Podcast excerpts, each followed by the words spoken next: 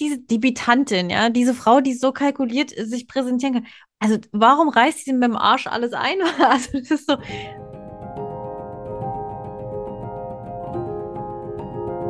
Herzlich willkommen zu Heldenhautnah, dem Biografie-Podcast mit Human Design und Astro Twist.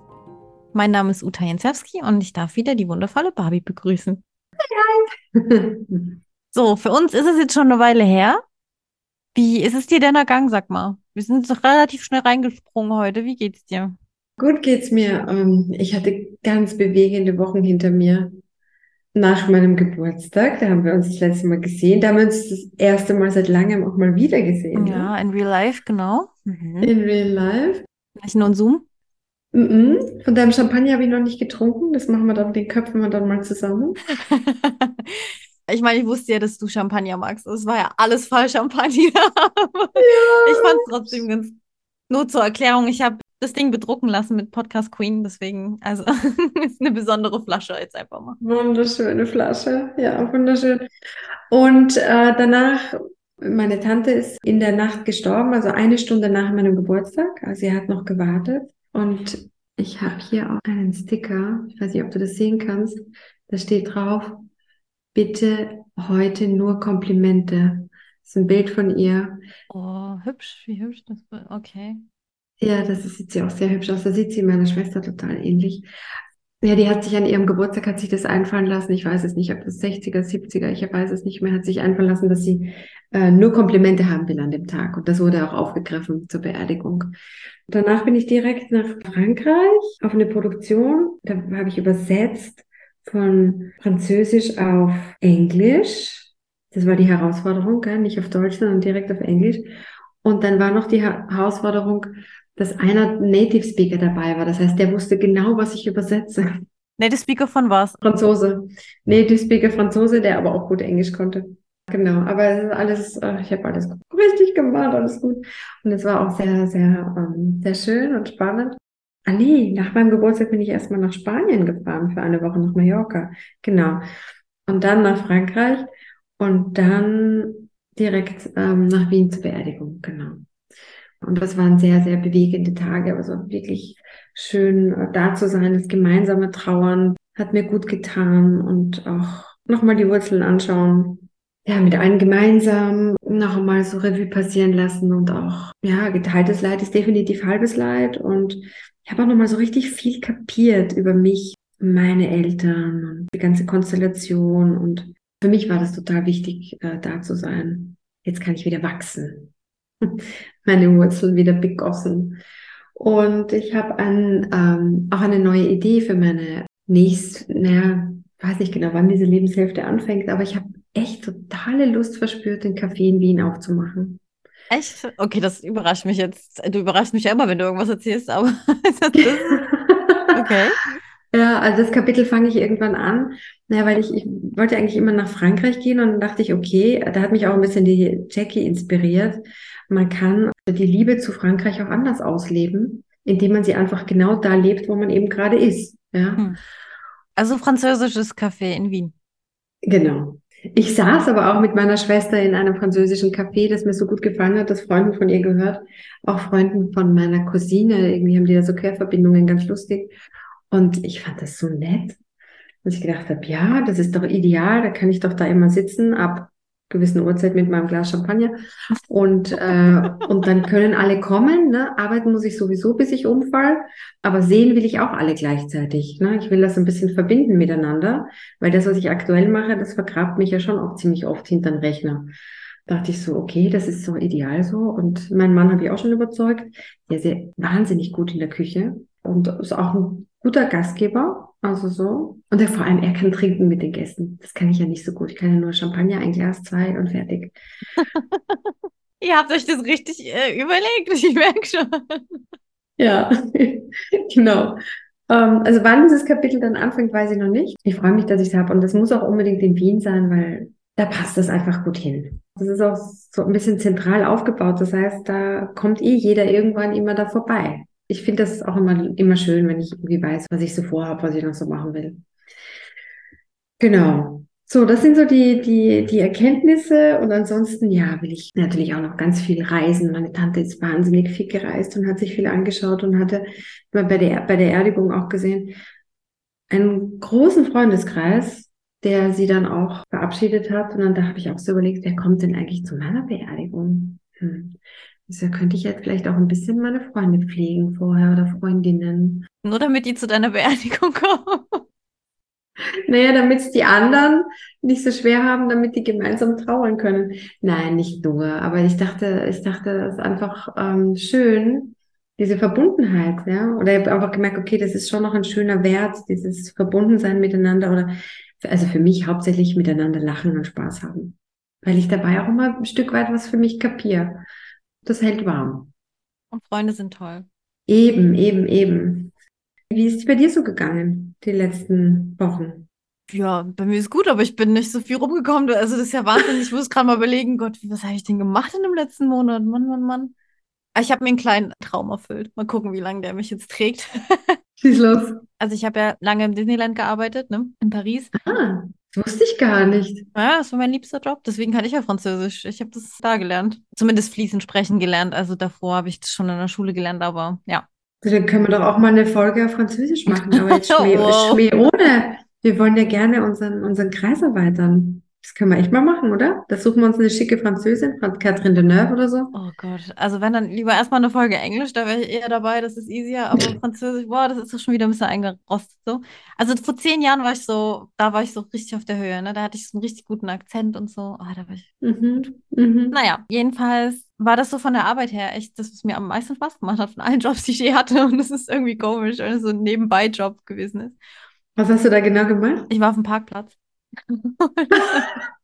es hat wirklich Spaß gemacht und es war das coolste Team und alle waren so herzlich. Ich bin immer auf Arbeit gegangen und mir ist das Herz aufgegangen. So, also es war wirklich, mhm.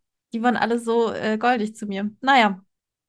Und dann dachte ich mir so, vielleicht liegt es ja einfach an der Branche, nämlich dieses Entertainment und ähm, irgendwo zu arbeiten, wo Leute Lust haben und Spaß haben wollen. Es ist vielleicht nicht schlecht.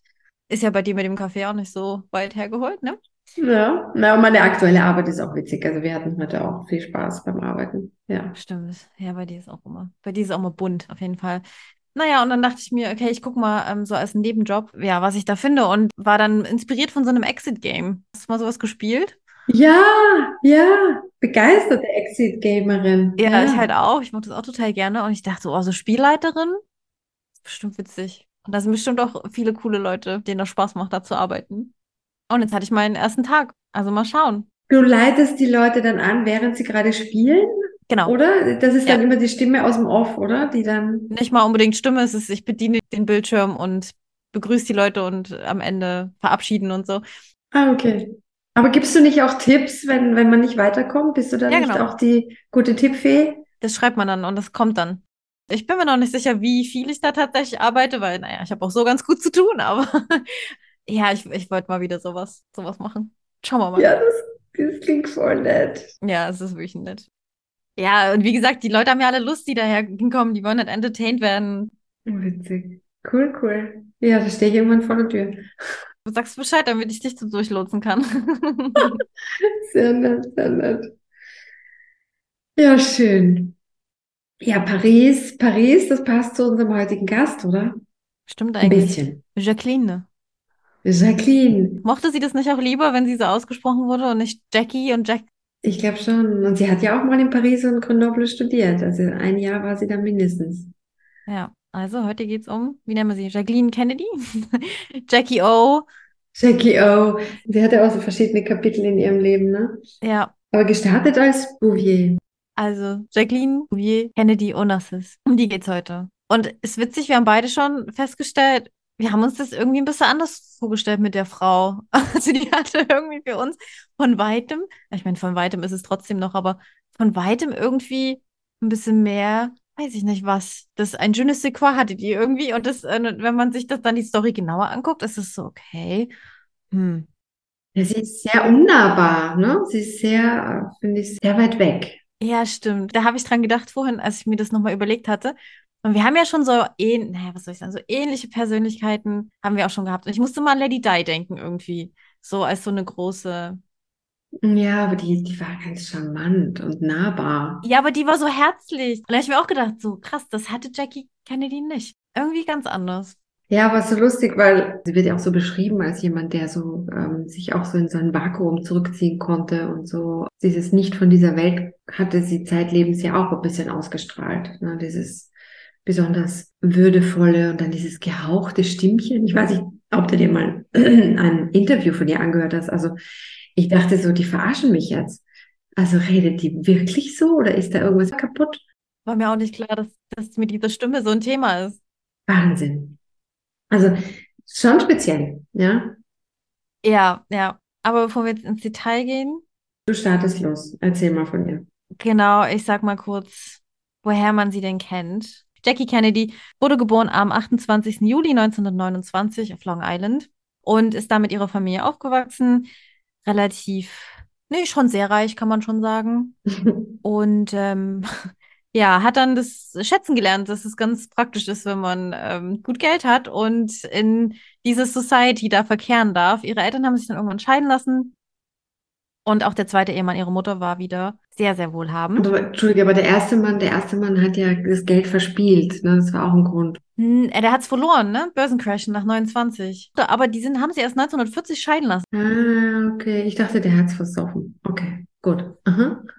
Ja, der war schon auch so ein bisschen schwere Nöte. Also da hat Jackie auch schon gesehen, so Fremdgehen.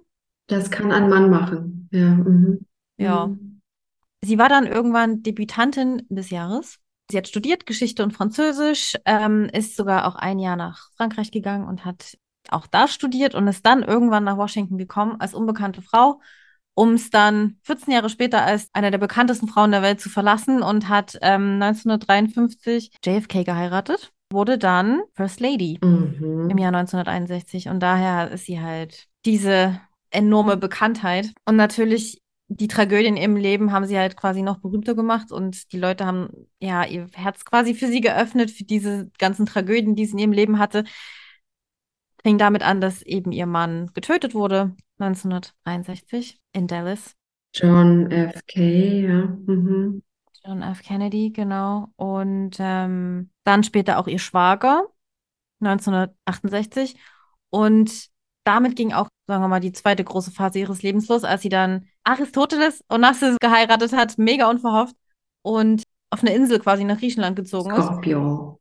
Als der dann gestorben ist, ging dann quasi der dritte Akt weiter und dann hat sie ähm, gearbeitet als Lektorin und hatte dann auch noch mal eine wohl relativ glückliche Beziehung. Mhm, mit diesem Maurice Temple. Da hat sie das zweite Mal in ihrem Leben gearbeitet, ne? Das erste Mal hat sie John F. Kennedy kennengelernt. Da war sie Journalistin, ja.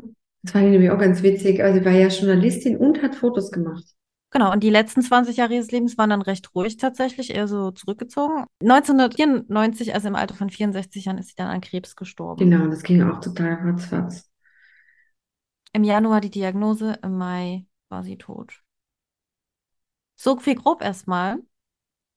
Hast du noch was irgendwie zu der Familie, was, was du loswerden willst, in, wie sie da angefangen hat und gestartet ist in diesem Reichtum, High Society, Gedöns? Sie war aber schon relativ gescheit, hatte vier Sprachen fließend gesprochen. Also Englisch, Französisch, Italienisch, Spanisch. Genau, genau. Mhm. Ja, das war dann auch ganz praktisch als, als Frau des Präsidenten und hat auch extrem viele Länder bereist und äh, war als Kind auch schon immer so ein bisschen verschlossen und eine extrem gute Reiterin. Die hat, ich weiß es nicht, was sie alles für, für, für Turniere gewonnen hat, aber wohl einige. Da wieder so, ah ja, genau, so wie die Queen Elizabeth, die war ja auch so eine Reiterin. so, so. so wieder so die Zusammenhänge. Wir vernetzen alles, ja, oder? Ja, genau, genau, genau. Und, äh, und hat äh, ja auch schon mit irgendwie einem Jahr oder so auf dem, auf dem, auf dem Pferd gesessen und war halt äh, Daddy's Girl. Auch wenn der Vater irgendwie einiges, einiges an Mist gebaut hat, war der doch halt irgendwie der Superstar. So fängt es ja an, ne? Ja. Du hast jemanden, den du liebst, und als Kind weißt du noch überhaupt nichts von der Mhm. Welt. Und deswegen ist ja, ah, ich liebe den, deswegen ist das der Tod toll. Ja, ja. Aber sie muss auch ein relativ enges Verhältnis mit ihrer Mutter gehabt haben, weil die hat sich sehr viel eingemischt in ihrem Leben. Das, das, das, Das muss nicht unbedingt zusammenhängen. Ja, aber dass sie sich halt so viel sagen lassen. Also. okay, ja, gut. Irgendwie. Und sie, Aber dass sie sich erstmal reinhängt. Ja. und sie musste, sie musste ihr aus Frankreich zum Beispiel jede Woche schreiben. Dachte ich mir, das ist eigentlich auch gar nicht unschlau. Das werde ich dann auch machen, wenn dann ein Kind meiner Kinder dann ins Ausland spaziert. Weil so hältst du schon auch den Kontakt, ne? Aber das ist natürlich auch äh, mies, das so zu erzwingen. Das hat mir an ihr auch gefallen, dass sie so begeistert für Frankreich war und das dann auch mitgenommen hat ins Weiße Haus. Und da wollte sie auch ein Ministerium gründen für, für Kunst. Da konnte sie sich leider nicht durchsetzen. Das gibt es ja bis heute nicht. Aber an sich fand ich das eine schöne Idee, weil so diese, dieses Künstlerische und dem so eine Gewichtung geben. Und dann hat sie ja auch das ganze Weiße Haus umgemodelt und umdekoriert. Und auch so, egal was es Geld kostet, irgendwie gab es da so einen Plan, wo dann ähm, jeder Bürger was kaufen konnte und somit das, die, die Renovierung des Weißen Hauses unterstützt hat. Nicht unclever. Da hat ihr Mann sie auch irgendwie machen lassen, weil der hat von Kunst ja nicht so viel gehalten. Und Kultur allgemein war jetzt nicht so sein Thema. Genau, genau. Aber das konnte halt Jackie. Ne? Ja, ja, genau. Das hat sie abgedeckt. Eigentlich alles, was sie studiert hat, so Geschichte, Französisch, das Kulturelle hat sie da alles schön reingebracht. Und im Endeffekt hat sie es hat mich auch sehr beeindruckt, muss ich sagen, was sie da gemacht hat mit dem Weißen Haus, weil davor war das wohl nicht so. Das sah aus wie ein Hotel. Ja, da, wohnten halt die Präsidenten, aber mein Gott, also, ne, und jetzt ja. ist ja das Weiße Haus ist ja irgendwie so ein Symbol, also mhm. so ein richtiges, okay, ja, das Weiße Haus, und das hat sie gemacht. Mhm also sie hatte zum Beispiel, fand ich auch cool, naja, mit Geschichte, da kriegt man mich ja auch und dass sie dann alte Sachen hochgeholt ja. hat aus dem Keller und überhaupt diese Präsidenten noch wieder gewürdigt hat und das so nachgebildet hat, ähm, wie das mal aussah und sich richtig äh, Mühe gegeben, dass das, das ausstrahlt. Das fand ich auch auf jeden Fall erwähnenswerte Leistung. Dafür hat sie einen Fernsehpreis bekommen. Ah, echte? Ah ja. Was halt krass war für die Leute. Also sie war die erste, die ein Fernsehteam durch das Weiße Haus. Stimmt, und das haben wahnsinnig viele Leute gesehen. Wenn die First Lady die Türen öffnet zum Weißen Haus, das hat schon was. Ja, und das irgendwie dann so nahbar zu machen. Sie kann sich ja präsentieren, sie ist charmant, also sie hat das ja im Griff, hat eine Ausstrahlung. Und das kommt natürlich im Fernsehen wahrscheinlich auch ganz gut. Und deswegen für diese Produktion, für dieses Durchführen, für diese Sendung mit unheimlich vielen Zuschauern, hat sie dann, ich glaube, einen Emmy bekommen. Oder zumindest eine Nominierung. Aber ja, also das fand ich ganz verrückt irgendwie. Ah ja, stimmt. Und die hat sie selber nicht abgeholt, sondern ihre Nachfolgerin hat es dann abgeholt. Das steht immer noch im Weißen Haus. Die Lady Bird. Die Lady Bird, genau, genau. Ich finde, bei ihr hat man so ihr Leben lang dieses Debütantinnen-Ding voll angemerkt. Ich finde ja, hier ist das jetzt nicht so, ja, Debütantinnen sind ja hier nicht so ein Thema, aber man kennt es halt dann immer nur aus dem Fernsehen. Aber das ist ja da wirklich so, eine Debütantin wird ja in die Gesellschaft eingeführt und man muss sich so extrem gut bewegen können unter diesen Leuten, diese ganze Etikette können. Das hat ihr fast so was Royales gegeben, ne? was Königliches, ne? oder Prinzessinnenhaftes. Genau, und dann wirst du ja rausgewählt, wer ist jetzt die Debütantin mhm. des Jahres? Also wer hat jetzt den höchsten Marktwert im Endeffekt, mhm. um dann geheiratet zu werden und was auch immer. Und das hat sie ja dann gemacht. Und ich finde, also es ist ja nichts mehr konditioniert als so ein Kram. Also wie widerstrebt sowas ja komplett. Gerade wenn ich mir Human Designer gucke, geht es immer so, hey, komm deinem eigenen Ich näher und so, lebt dein Naturell aus.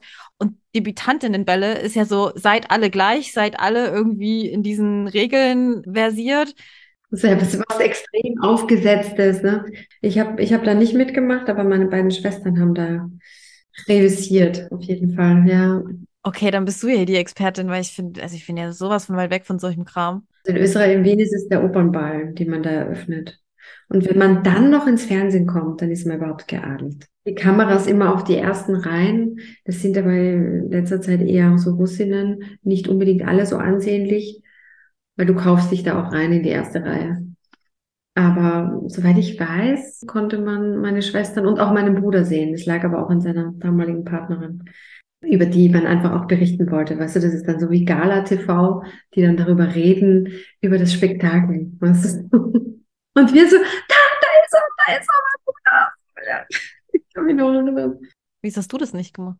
Ja, erstmal bin ich aus der Tanzschule geflogen, schon früh ähm, weil ich unter anderem Kaugummi gekaut habe.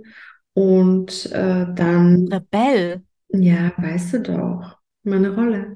Sonst wäre ich nicht hier. Aber du hast ein ähnliches Lebensthema wie Jackie Kennedy. Ähnlich, nicht ganz gleich, aber ähnlich. Ehrlich? Oh Gott. Sie hat auch das Überraschende. Ah, sie auch, okay. Ja. Ja, das ist Überraschende. Sich überraschen, überrascht werden und andere Leute ähm, vor den Kopf stoßen. Nein, nie vor den Kopf stoßen. Also auch da alles überraschen und neue Perspektiven reinbringen. Und das macht sie mir wieder sympathisch. Siehst du? Ich bringe das jetzt schon mal an. Ich gehe da nochmal genauer drauf ein, aber jetzt kann man schon mal, wenn man sich mal überlegt, wenn man mit diesem Ding von Überraschung und überraschende Wendungen sich mal den Lebenslauf anguckt, also muss man schon zustimmen, dass da einiges los war. Was mir bei Jackie natürlich auch aufgefallen ist, ist ihr Sinn für Stil.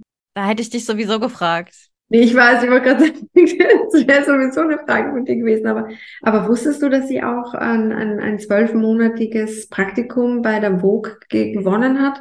Und dann war sie aber nur einen Tag da, weil der Chefredakteur, aber ich vermute, ihre Mutter war da wieder dahinter, ähm, äh, gesagt hat, nee, wenn du das machst, dann äh, bist du nicht mehr so attraktiv für den Heiratsmarkt. Weil sie dann gearbeitet hätte, oder was? Ja, weil sie dann auch in, in, wieder nach Europa gegangen wäre und so. Ha. Das hätte sich vielleicht dann nicht so, so schick, wäre sie dann nicht mehr so attraktiv im Vergleich mit anderen Bräuten. Ja, so. Also das war auch eine Zeit. Boah. Es ist ja auch gar nicht so leicht, so irgendwie so viel über sie herauszufinden, weil sie so geheimnisvoll war und zum Schluss wurde ja auch alles verbrannt. Das hat sie, glaube ich, selber noch verfügt, dass äh, alle ihre Briefe oder Tagebücher, was sie, was sie hat, was Persönliches, mh, sie hatte so ein ambivalentes Verhältnis zur, zur Presse auch. Aber nach diesem Vogue-Tag ist sie dann gewechselt zum Washington Times Herald. Da war sie erst am Empfang. Das war ihr dann zu langweilig. Und dann wurde ihr aufgetragen, sie soll doch so Porträts machen von Leuten auf der Straße. Und dann hat sie gemeint, ah ja, und dann Kinder, das macht ihr total viel Spaß, weil da kriegt man besonders tolle Geschichten. Also nicht nur, dass sie die Geschichten geschrieben hat, sondern sie hat auch fotografiert. Zwei Jobs in einem. Und im Zuge dessen hat sie dann auch eine Story machen sollen über John F. Kennedy und da hat es dann nur gefunkt. Und sie hat aber auch ziemlich schnell gewusst, dass sie den Vater von ihm überzeugen muss, weil der hat das Sagen in der Familie. Und der hat sich auch super dafür eingesetzt, dass die beiden heiraten. Wobei ich schon glaube, dass die verliebt waren. Was denkst du? Oh ja, glaube ich auch. Ich glaube auch. Also sie war sehr streng, glaube ich, in ihrer Auswahl. Also da musste schon einiges passen. Mhm. Der Stand und das Geld und das musste alles hinhauen. Aber in den Koordinaten, glaube ich, hat sie sich dann schon den genommen, für den sie wirklich Gefühle hatte. Glaube ich schon, ja. Ich glaube schon, das war eine, Liebesheirat erst. schon irgendwie eine tolle Liebesgeschichte, wo man dann aber wiederum, naja, durch das viele Fremdgehen von ihrem Mann, naja, das ist dann alles so getrübt irgendwie. Naja, und dass sie so viele Kinder verloren hat, also das wusste ich auch nicht.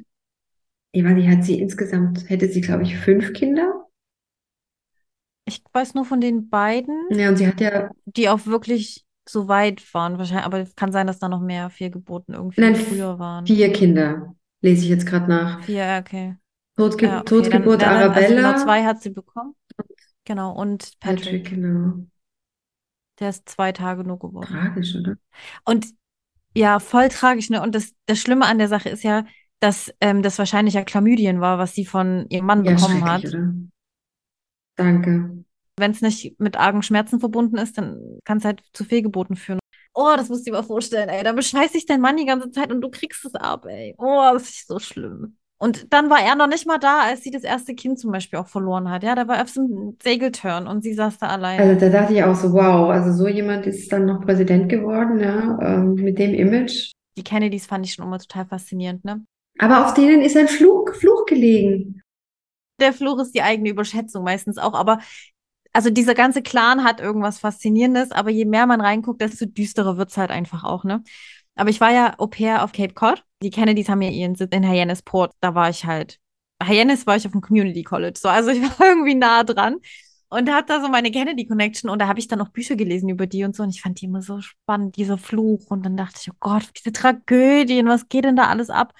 Aber im Endeffekt, dieser Vater, dieser Clanchef war ein, oh, das war so ein schlimmer Mann, ey. Oh. Aber Jackie mochte er, ne? Und Jackie mochte ihn.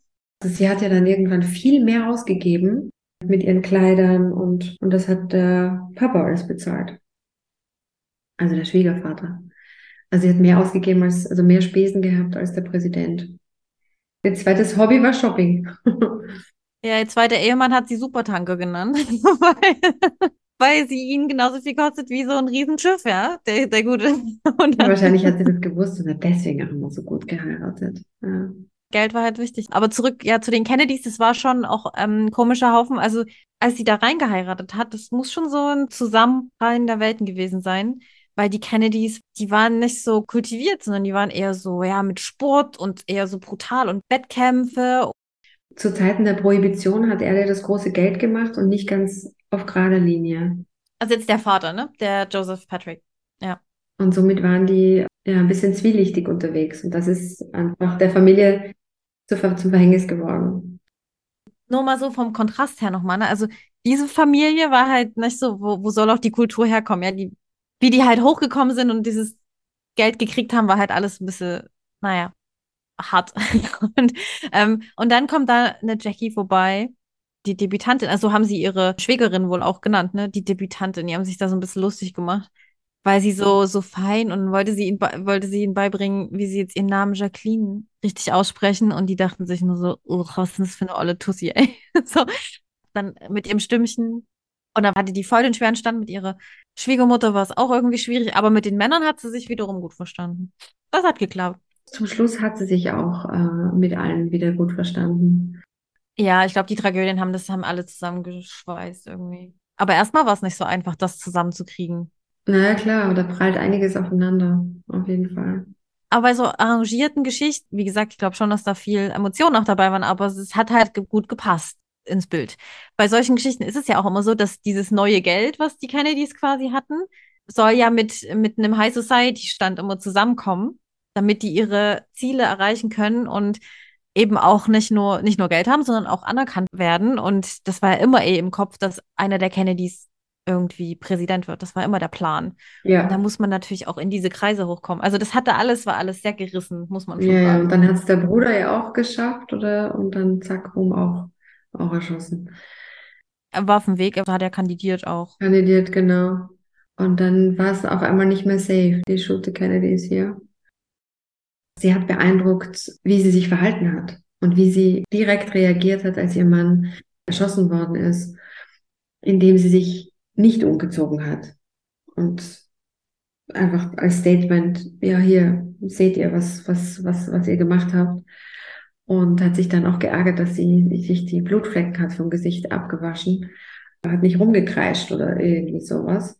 Alles wieder mit so einer, also wie, wie als ob das einstudiert oder wie so eine Szene von einem Film.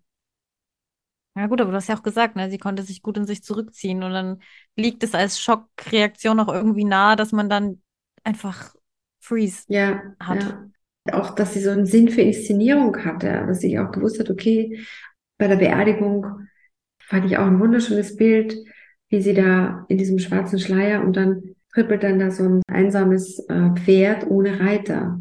Also schöner kann man das gar nicht darstellen, so eine Beerdigung, so ein Statement.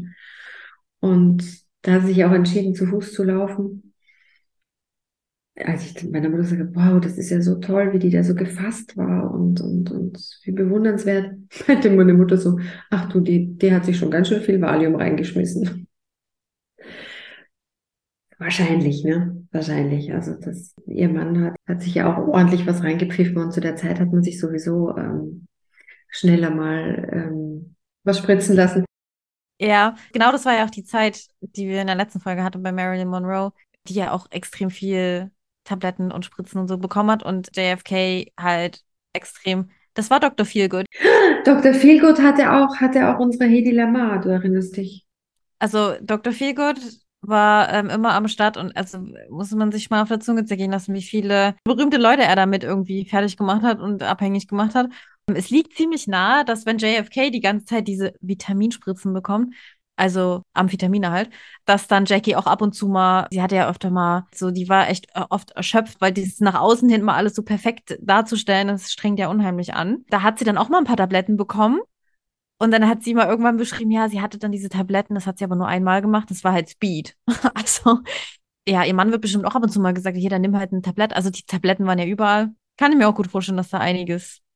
Und in ihrer Trauerphase hat auch verdammt viel Alkohol, ne? Ja, auf jeden Fall ja, zur Beruhigung hat sie auch geraucht, aber sie hat immer darauf Wert gelegt, äh, dass sie nicht Sie hat ganz schön, ganz schön gut ihr, ihr Image kontrolliert, was so nach außen geht.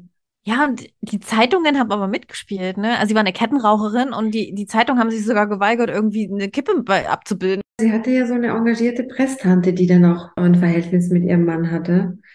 Hm, hatten sie es nicht alle irgendwie? Das ist doch eigentlich, oder? Mit wem hatte der denn kein Verhältnis? Ja. Ja, zehn Jahre waren die nur verheiratet. Naja, nur oder immerhin. Und zehn Jahre sind ja auch trotzdem eine lange Zeit. Ja. Dass der nur tausend Tage quasi Präsident war, das finde ich immer krass. Also, dass sie so kurz im Weißen Haus waren, das finde ich immer überraschend. Und da musst du dir mal vorstellen, ne?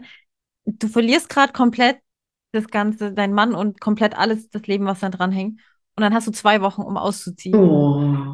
Ich meine, klar, da haben Leute gepackt und gemacht und getan, aber sie hat trotzdem, sie hat ganz viel überwacht und sie hat immer geguckt, was sie von Jack behalten möchte und was aussortiert wird und sowas.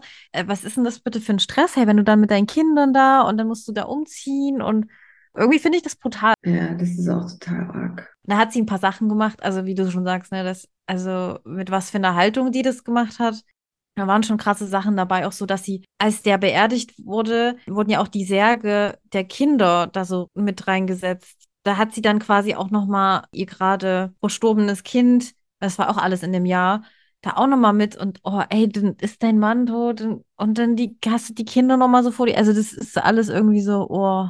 Dann ist sie wohl zu dem Schwiegervater, weil der hatte da, konnte schon nicht mehr bei der Beerdigung dabei sein. Der hatte irgendwie Schlaganfälle und so. Dann ist sie wohl zu dem hin an sein Bett, hat dem alles genau erzählt, wie JFK halt gestorben ist, wie die Beerdigung war und hat ihm dann wohl noch so die Flagge dagelassen, die auf dem Sarg lag. Wahnsinn. Sie hat alles so abgegangen, was sie meinte, war wichtig so und dann hat das alles so gemacht.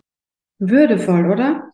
Und das ist vielleicht ihr Löwe-Sternzeichen, dass sie so alles so mit, mit Würde und dass sie sich auch so ein bisschen um ihr Auftreten und ihrer, ihrer Symbolik und so bewusst war und ihr das auch wichtig war. Ja, und sie war unheimlich gerne Ehefrau und Mutter. Das hat sie ja so ein bisschen zuerst gestellt, dieses Ehefrau und Mutter und dann ist sie First Lady. Ne? Also ist vielleicht auch ein bisschen der Zeit geschuldet, aber ihre Kinder waren ihr total wichtig.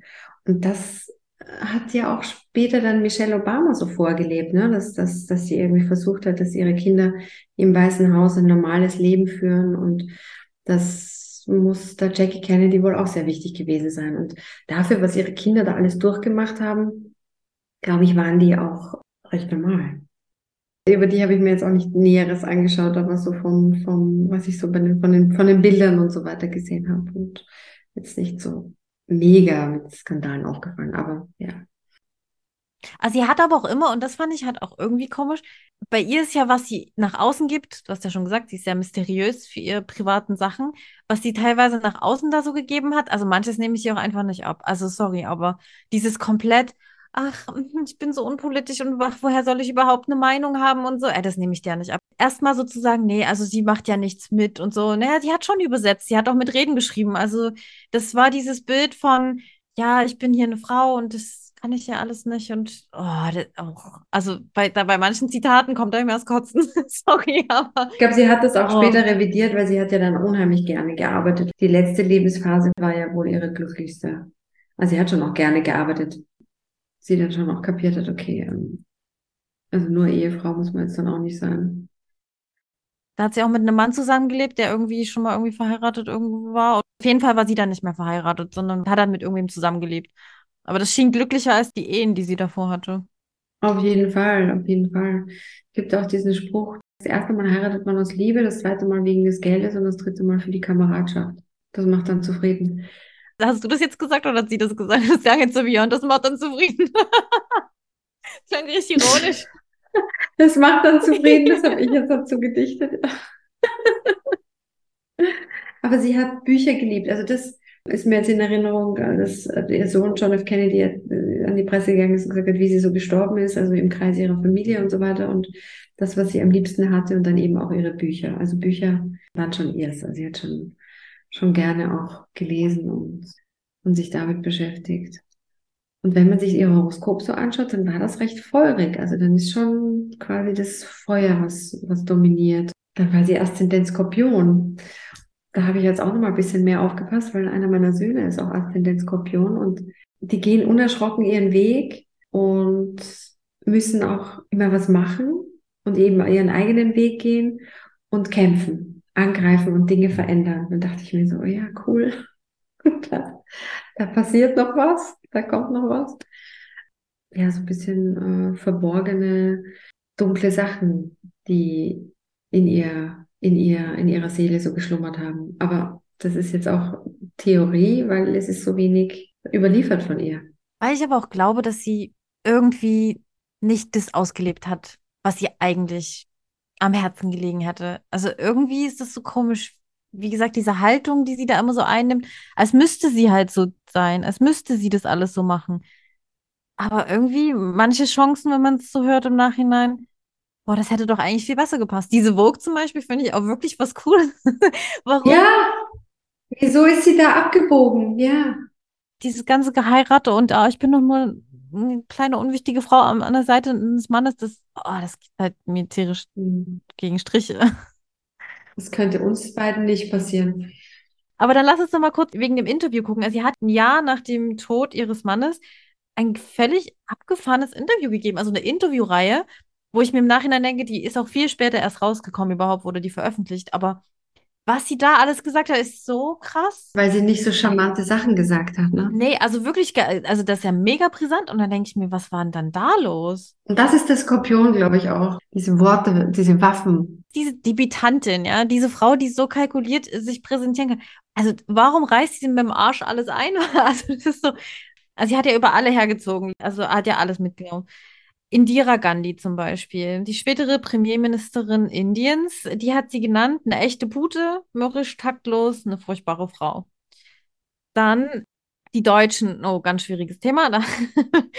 Also JFK hat es ja voll genervt mit Deutschland immer so, ja. Ich will nur noch erinnern, es war der Kalte Krieg, ja. Und in Berlin, hallo, das war die Kampffläche von Amerika und Russland. Dass da ab und zu mal ein paar Deutsche Angst kriegen, was jetzt hier gerade abgeht. Entschuldigung, ja. Entschuldige JFK. und dann ja, und Adenauer sei halt ein verbitterter alter Mann, der auch viel zu sehr festgehalten hat an seiner Macht und der hätte längst abtreten sollen. JFK hatte halt die Nase gestrichen voll von Adenauer und diesem ganzen Trara in Berlin. Also sorry, ey. Das ist bestimmt, was die Leute abends so sagen am Esstisch, aber irgendwie, also. Mann, Mann, Mann. Und dann Martin Luther King, das fand ich ja das Krasseste. Das hat mich kurz schockiert. Den fand sie ja ganz schrecklich. Da war sie richtig wütend da meinte sie, wissen Sie, ich kann kein Bild von Martin Luther King mehr anschauen, ohne zu denken, was für ein furchtbarer Mann. Also das, das stimmt wohl auch, dass der da irgendwie solche Partys geplant hat mit irgendwelchen Frauen und so. Da war wohl wirklich sowas, was ich ganz, oh, das fand ich auch ganz furchtbar, oh Gott. Aber davon abgesehen, wie gesagt, sie hatte ja den größten Betrüger neben sich sitzen, in ihrem Bett. Und ich glaube, diese ganze Wut, das hat sich so projiziert auf diesen anderen Mann. weil da findet sie das so furchtbar. Und dann konnte man ja auch hören, wie schlimm sie das eigentlich findet, dieses Betrügen und dieses Nachstellen auch von jungen Frauen oder was da immer alles so dabei war. Und da konnte sie es halt so rauslassen, weil es ja jemand anders war. Und deswegen, glaube ich, hat sich das so auf Martin Luther King da krass gerichtet. Aber es ist schon verrückt, da auf ihren Mann hat sie ja, zu dem Zeitpunkt der schon ermordeten Mann, hat sie ja nichts kommen lassen. Sie wollte ja auch das nach außen das Bild hat sie hochgehalten, ja, ja. Genau, das Bild hochhalten und dass der sollte genauso erinnert werden, wie sie das wollte und so. Da hat sie ja gut dran gearbeitet. Und ähm, da kam natürlich da nichts drin vor, ne? Aber es wussten ja aber einfach alle um die herum, wie das die ganze Zeit lief. Also so lange konnte sie das dann auch nicht aus der Öffentlichkeit raushalten, ne? was er da alles so getrieben hat. Ja, ja. Über Onassis hat sie auch kein böses Wort verloren. Obwohl der sich ja auch schon längst von ihr hat scheiden lassen wollen ich weiß nicht, ob du das wusstest, aber der hat echt versucht, sie irgendwie nackt zu fotografieren in irgendeinem Bar, bei irgendeinem Badeurlaub und wollte diese Bilder dann veröffentlichen und hat sie dann auch veröffentlicht, aber das ging dann irgendwie äh, anders, anders weiter, die Story. Was wollte er denn damit? Nee, die Story kenne ich nicht. Was wollte er denn damit erreichen? Er wollte sie irgendwie bloßstellen, ja lächerlich machen oder so. Aber ähm, was sie dann gemacht hat, ist, sie hat dann mit seinem Geld diese Zeitung verklagt. also so. Sie, das gab, da gab es auch so einen Paparazzi, gegen den sie auch erfolgreich vor Gericht gegangen ist. Das war quasi einer, der das angefangen hat, ne? Sie nach Hause gefolgt, die ganze Zeit da und dass sie keinen Schritt machen konnte und so, sondern immer er und immer die Kinder fotografiert und so, was sie richtig angenervt hat. Ja, gegen den ist sie dann vorgegangen, ja. Er hat sich auch hat sich durchgesetzt. Gut, er hat ihr unheimlich viel zu verdanken gehabt. Aber hat es dann auch sein lassen, als er dann gedroht bekommen hat, 60 Jahre ins Gefängnis gehen zu müssen. Ja, nur ging das ja Jahre, ne? Der hat also da gute Jahre dran verdient. Genau, genau, genau, ja, ja. Aber auch noch trotzdem noch immer noch 64 in diesem Interview, ne? Hat sie immer noch gesagt, also irgendwer hätte sie mal gefragt, wo sie ihre politischen Ansichten her hätte und naja, natürlich von ihrem Mann. Wo soll es die denn sonst herhaben? Vielleicht von deinem Studium? Wollte ich dann, hatte ich mir so gesagt, du hast studiert, Fräulein. Ja, und dann, wie hätte ich auch sonst politische Ansichten haben sollen? Das nehme ich ja nicht ab. Das ist auch einstudiert. Nehme ich ja auch überhaupt nicht ab. Da war sie eigentlich so, also so voller Emotionen und voller, ich reiße jetzt hier alles ab. Aber das hat sie da immer noch. Das habe ich auch nicht verstanden, was da noch los war. Mhm. Ich glaube, ich weiß, warum sie so krass in diesem Interview unterwegs war. Ja. Ähm, also, sie hat ja ein 4-6er-Profil. Mhm. Die sind halt von ihrem, also von dieser Herzenergie eigentlich so, so geprägt. Die sind super im Netzwerken und gehen auf Leute zu außer sie bekommen einmal Kritik oder ähm, irgendwie einen Gegenwind und dann kann man ganz schnell in so eine Eishaltung geraten, ja. Mhm. Und ganz schnell ganz tief verletzt sein. Und das führt dann oft zu Trotz oder so Gemeinheiten. Also Gemeinheit kommt dann sehr hoch. Und ich glaube, diese Frau war da einfach so verletzt und so fertig mit ihrer Welt, dass sie dann einfach gegen jeden diesen Rundumschlag gemacht hat. Die Pute hier und dieser Arsch da. Und Mhm. also so, wirklich, das, das glaube ich, dass da passiert ist, dass da diese, diese, die Herzlinie einfach falsch durchgeknallt ist. Wenn du jetzt neugierig geworden bist, was sich in deinem jungen Designschatz so versteckt, dann buch einfach ein unverbindliches Vorgespräch mit mir und schreib mir eine Nachricht auf Instagram an uta-jen. mit deinem Geburtsdatum, dem Geburtsort und der Geburtszeit. Dann kann ich mir das vorher schon mal anschauen und die drei wichtigsten Punkte für unser Vorgespräch raussuchen. Wenn dir Heldenhautnah gefällt, dann freuen wir uns total darüber, wenn du uns bei Spotify oder Apple Podcast Eine 5-Sterne-Bewertung gibst, uns folgst oder einen Kommentar. Wir freuen uns total über das Feedback und es hilft uns sehr, unsere Reichweite zu vergrößern. Du kannst uns natürlich auch auf Instagram folgen, auch da unter Heldenhautnah.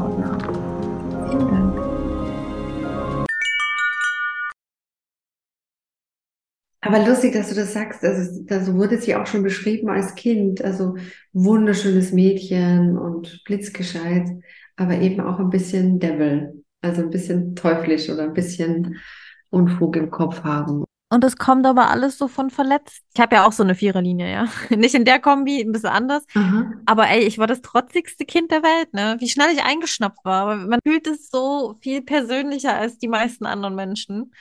Sobald man meint es eigentlich gut, aber sobald man so einen Gegenwind kommt und jemand nicht so mitmachen will, wie man das fühlt und denkt und so, dann, boah, das ist ein Weltuntergang. Ah, Wahnsinn, witzig. Wer weiß, was die alles so hatte als Kind dann auch schon, wo sie sich dann so diese Eiswand aufgebaut hat, dass sie eben da geschützt ist vor diesen Gefühlen. Mhm. Ja, bestimmt, bestimmt äh, als, als, als Kind. Das ist für sicher nicht schön, wenn sich deine Eltern trennen in einer Zeit, wo das gar nicht so üblich ist. Genau, weiß man jetzt auch nicht so genau, was da alles so da reingeführt hat, aber das fand ich so krass bei der, weil sie eigentlich ja diese Herzenergie dann hat, ne, aber so kühl immer gewirkt hat, dass es wirklich hinter der Eiswand versteckt und dann irgendwann lässt man da niemanden mehr ran. Ja, ja, ja, ja. Und überhaupt, wenn ich mal überlege, was da alles noch nicht diagnostiziert werden konnte, was sie alles so hatte. Alleine nur diesen Moment, als ihr Mann erschossen wurde, ja. Mhm. Und die hat das auch ganz oft beschrieben und diese ganzen gruseligen Details. Ich will da jetzt nicht so genau drauf eingehen, aber Ja. wenn man sich mal ein bisschen das anguckt, also es war ja brutal. Also dieser Schock ist ja Wahnsinn. Es ist ja auch wie bei vielen Soldaten und so, ne? So ähm, posttraumatische Belastungsstörung wird heute ja schnell mal diagnostiziert, dass dann du diese Momente immer wieder erlebst, wenn irgendwo ein Knall war oder ein Schuss oder irgendwas, dass das dann immer wieder kommen kann, dass die Leute dann so drin sind in dieser Erinnerung.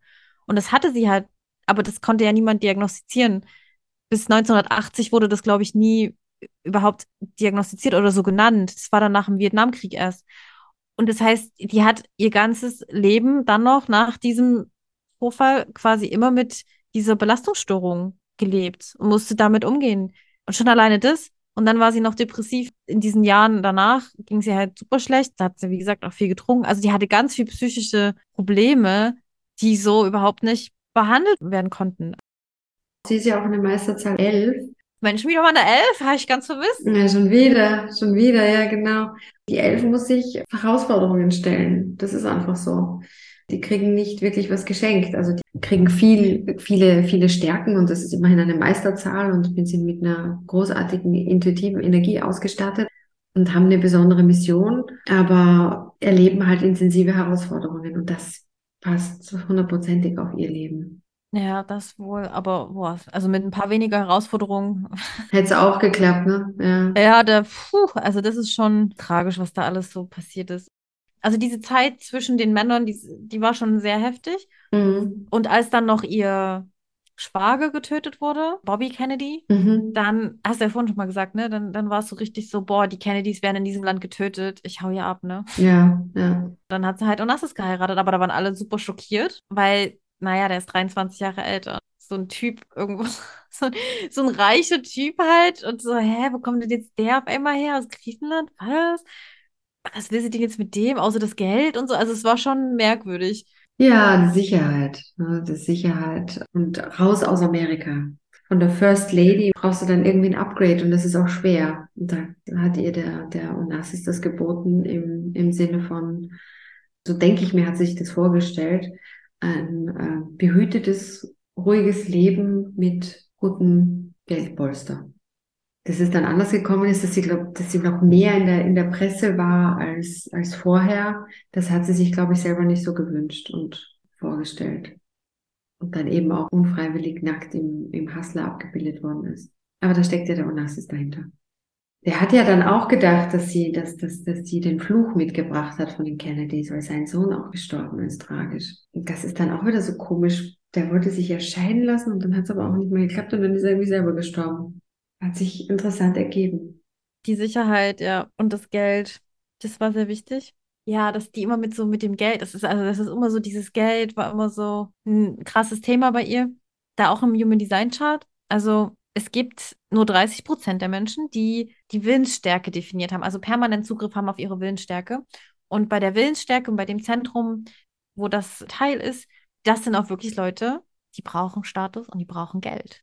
Viele hecheln so nach Geld und Status und so und sind dann da und sind dann enttäuscht, weil, was will ich denn jetzt damit? Aber sie gehört zu den Leuten, wo das wirklich auch, ja, das gehört dazu. Also da gehört ein gewisser Luxus dazu.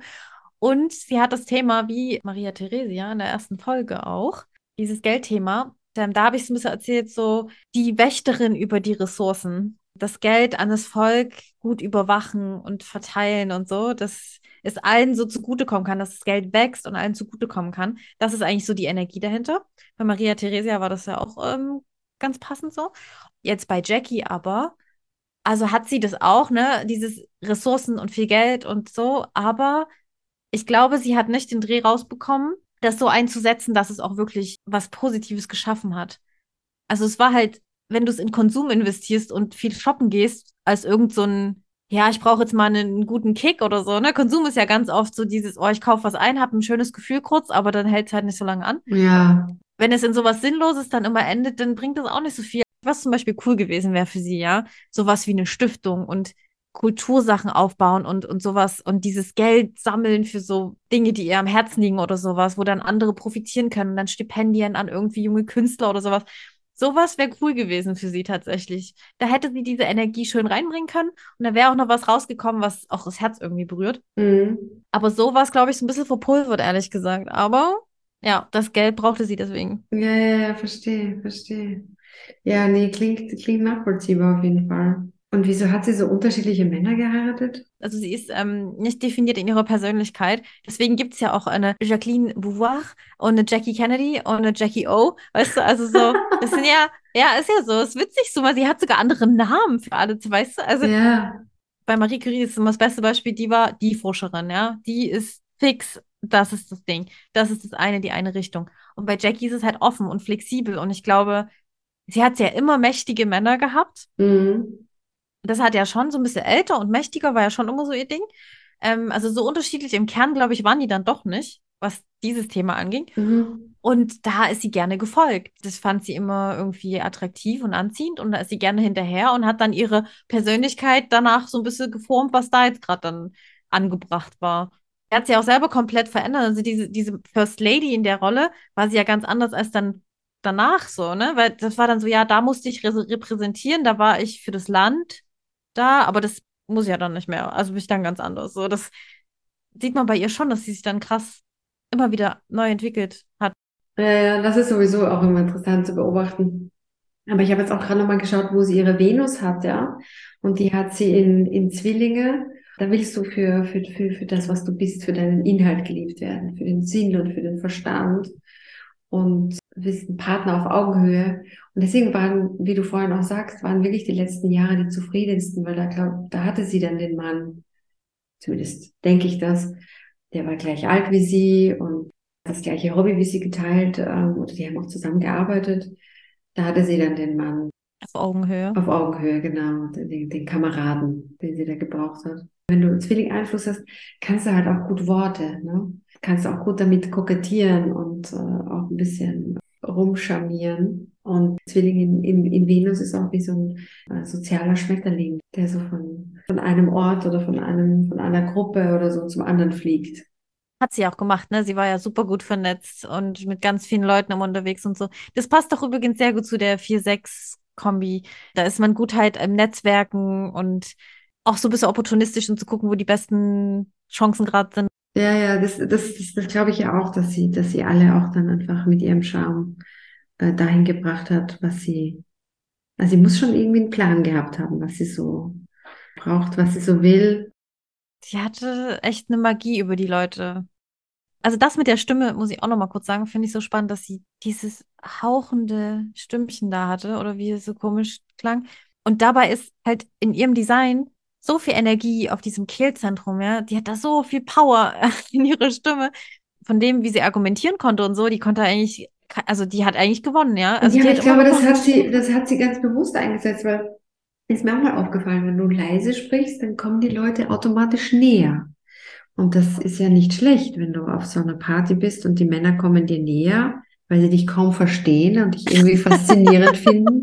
Ich meine, hallo, die Strategie ist doch gut, ja. Ich hatte auch mal eine Lehrerin, die das gemacht hat. Äh, wenn die Leute zu laut wurden, wurde die immer leiser. Und boah, das hat so gewirkt, ne? Genau, Man hat richtig Angst bekommen, eigentlich. ja. Jackie ist für mich so eine Schachspielerin, so eine Strategin. Ja, ich glaube auch, ich glaube mich auch. Also die Power, die sie in ihrer Stimme hatte, diese viel Energie, mit der sie so überzeugen und clever argumentieren konnte. Und die hat auch was sehr Autoritäres in ihrer Stimme, also jetzt nur mal vom Design her.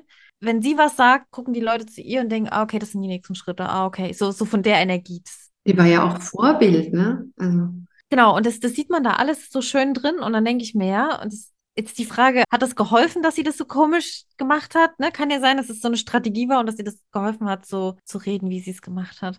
Also es ist witzig, ich glaube, ich hätte die so gern in natürlich mal gesehen, ohne dieses Debütantinnen konditionierte. so. Aber dann war sie auch manchmal, wenn sie so unterwegs war, das fand ich dann immer ganz, ganz natürlich oder sympathisch dann auch so, wie sie sonst so rumgelaufen ist. Da war sie ja auch einfach oft in Jeans unterwegs und ganz gechillt und so und hat ihr Ding gemacht und war ganz natürlich, was dieser Paparazzi übrigens super fand. Ja. Der hat sie ja immer in Action fotografiert und die war halt nie gepostet und gestellt und das mochte der halt immer, dass er dann so natürliche Fotos von der bekommen hat. Und sie ist auch mal in den Club gegangen mit Greta Garbo zusammen. mm. Und da waren die die einzigen Frauen, die mit Hosen rein durften. Ja, ist auch eine krasse Zeit. Ja, irre. Voll abgefahren, ja. Die haben echt in der strangen Zeit gelebt. Als ich Bilder von ihr gesehen habe, ist mir dann aufgefallen, weil wenn sie dann so diese schwarze Sonnenbrille hat, ich habe genau diese Brille auch. Auch genau diese Ray-Ban schwarze riesige Brillen und die trage ich auch wahnsinnig gern. Also die hat sie auch ständig auf oder zumindest auf vielen Fotos sieht man das. Kommt auch von Greta Garbo, das mit der Brille und dem Tuch und so, um so, ein bisschen sein eigenes Ding machen zu können. ne? Ah ja, okay. Witzig, dass du es gerade mit der Geschichte da in Verbindung bringst. Ja, witzig, witzig. Greta Garbo hatten wir auch schon mal irgendwann, also die kommt auch mal mit am Rande noch vor. Ach, und wer auch immer am Rande noch vorkommt, das muss ich auch noch erzählen, das hat mich ja fast umgehauen bei der Recherche. Ja. Meine Marlon Brando-Obsession, ja, ist, ist ja immer noch latent, also immer, immer da. Ja. Und was ich nicht wusste, dass er wohl auch mal mit Jackie Kennedy eine Affäre hatte. Nein. In der Zeit zwischen, zwischen JFK und Onassis hatten die wohl mal eine Affäre. Da war ich ja, da war ich so, was? Das ist es, was mir so ein bisschen fehlt, ist so ein bisschen diese leidenschaftlichen, äh, verliebten Fotos von ihr. Aber ich habe viele Geschichten gehört, die hatte ja viele Techtelmechtel dazwischen, wo es dann auch so hieß, wo die Männer dann das auch so beschrieben haben, oh, ja, das war überraschend, dass die so viel zugelassen hat überhaupt in der Öffentlichkeit und küssen und Händchen halten und alles schick und so. Echt, die waren, die waren mal zusammen. Naja, zusammen, nee, also die hatten eine Affäre. Aber er hat es dann, auch geil, ne? Er hat es halt in seinen Memoiren irgendwie so als Randnotiz wohl geschrieben, also als Hörensagen, aber was auch immer. Dann hat aber da äh, der Verleger von diesen Memoiren von Marlon Brando war ein Freund von Jackie und hat es dann rausgestrichen, dass die was miteinander hatten. Echt? Ja, in der New York-Zeit so Oh. zwischen eben den beiden. Ja, aber da dachte ich, Mann, der hatte doch seine Finger an jeder hübschen Frau in dieser Zeit. Das ist doch der Hammer. Ja, und mit dem Ted hat sie ja wohl was gehabt, oder? Und mit dem, mit dem Bobby wohl auch. Also mit Bobby wird oft erzählt, glaube ich tatsächlich nicht. Bei Bobby glaube ich wirklich, die waren wie Geschwister. Mhm. Dieses Aszendent Skorpion, die muss, die, da muss ein leidenschaftliches Feuer. Weißt du, aber mit wem sie leidenschaftliches Feuer hatte? Mit dem Architekt, der, der das Grab für JFK gemacht hat. Mit dem hatte sie eine lange Beziehung sogar. Ja? Ja, mit dem war es auch zwischendrin, aber der hatte dann nicht genug Geld und deswegen. Ist auch wieder hart, ne? Die war noch ganz romantisch auf Hawaii und dann hat er ihr gesagt, boah, mein, mein, meinem Unternehmen geht's nicht so gut, ich muss wieder mehr nach San Francisco. Und dann haben sie sich da irgendwie verloren, so. Ah ja. Aber bis zum Tod wohl relativ eng und herzlich verbunden. Aber ja, es gab schon einiges dazwischen, doch, doch. Also mehr Leidenschaft hättest du da gedacht, Ja, ja? hätte ich mir, hätte ich mir noch gewünscht, ja. Irgendwas, wo man dann so mit, mitfiebern kann oder so, ja. So. Ich glaube, das hat sie dann einfach für sich gemacht. Und ich glaube, wie gesagt, am Ende war dieser Typ dann auch sehr eher gut für sie, den sie da am Schluss hatte. Mm, ja. Nee, auf jeden Fall. Also, dass sie dann noch so, so schnell ähm, der Krebs sie dahin gerafft hat. Ja, auch nicht so schön. Nee, aber irgendwie macht es auch, wie soll ich das sagen? Also mit dem, was sie alles zu kämpfen hat und was sie alles verdrängen musste, weil es auch nicht wirklich eine Alternative gab, außer das zu verdrängen, was sie alles so erlebt Das ist hat. auch wieder klar, ne, dass sie Krebs Das bekommen macht hat. irgendwie so Sinn, dass irgendwie dann, also dass dann irgendwann der Körper, weiß ich auch nicht. Auf jeden Fall, dann so reagiert. Ja, aber das daran denke ich auch, daran habe ich auch gerade gedacht, ja. Dann, was nimmst du denn mit von ihr? Ich finde das gar nicht so leicht zu beantworten. Ich würde jetzt immer so spontan sagen, die schwarzen Augengläser, die ich auch zu Hause habe. Ihren Stil und ihre gerade Haltung. Auf jedem Foto findest du sie immer so ganz gerade durchgestreckt und dachte mir, das wirkt, ne, so majestätisch. Das mache ich jetzt auch. Haltung. Bei mir ist es, glaube ich, eher so ein Anti-Ding. Lieber das machen, was einem Herzen liegt, als nach irgendeinem Ideal zu streben. Also genau so nicht. Ja, wirklich. Oh, ich glaube, die hätte so viel andere coole Sachen machen können. Die Welt lag der doch zu Füßen, die hätte doch alles machen können und naja. Wir sind ihr auf jeden Fall nicht so, nicht so nahe gekommen, ne? Das hat sie auch gewollt, dass ihnen niemand so nahe kommt. Aber diese auf jeden Fall Amerikas Königin. Ich finde nicht nur die Tragödien in ihrem Leben tragisch, sondern auch einige ihrer Entscheidungen irgendwie. Und ich glaube, sie hätte mehr Glück finden können, wenn sie mehr nach sich selber gegangen wäre oder mehr auf sich selber gehört hätte, als auf das, was sie vielleicht mitbekommen hat in dieser Gesellschaft um sie herum. Vielleicht ist sie immer mal wieder falsch abgebogen in ihrem Leben. Aber was heißt falsch? Anders. Anders, ja. Anders, als sie es vielleicht, als es ihr vielleicht gut getan hätte. Ja, ja. Auf jeden Fall hat sie schon äh, äh, ja, Geschichte geschrieben, diese Frau. Und deswegen hat sie es auch in unserem Podcast geschafft. Also danke, Jackie, dass du bei uns warst. Also beeindruckend auf jeden Fall. Ich will es gar nicht kleinreden, um Gottes Willen. Aber tragisch. Definitiv, ja. Das ist die Frage, ne? Wenn am Anfang des Lebens, wenn man sich entscheiden müsste, will ich eine Legende werden oder will ich glücklich sein? Was nimmt man da für eine Abzweigung? Und sie hat sich Mhm. für das Legendentum, glaube ich, entschieden. Ja. Aber gut, Ja. so. Ja, auch wieder so diese dramatische Inszenierung, gell? Mhm. Und ansonsten schreibt auch wieder jeder seine eigene Geschichte, ne? Also, und du bist der Held deiner eigenen. So. Auf jeden Fall, auf jeden Fall. Ob Legende oder glücklich, kannst du dir jetzt selber überlegen. Also, Jackie, schön, dass du da warst. Und ja, sie hat sich ein Denkmal gesetzt mit ihren, mit ihren Entscheidungen, die sie getroffen hat. Und das lassen wir jetzt in, in Ruhe und in Frieden und gehen jetzt raus aus dieser Geschichte. Und damit bis zum nächsten Mal. Ciao, ciao. Baba.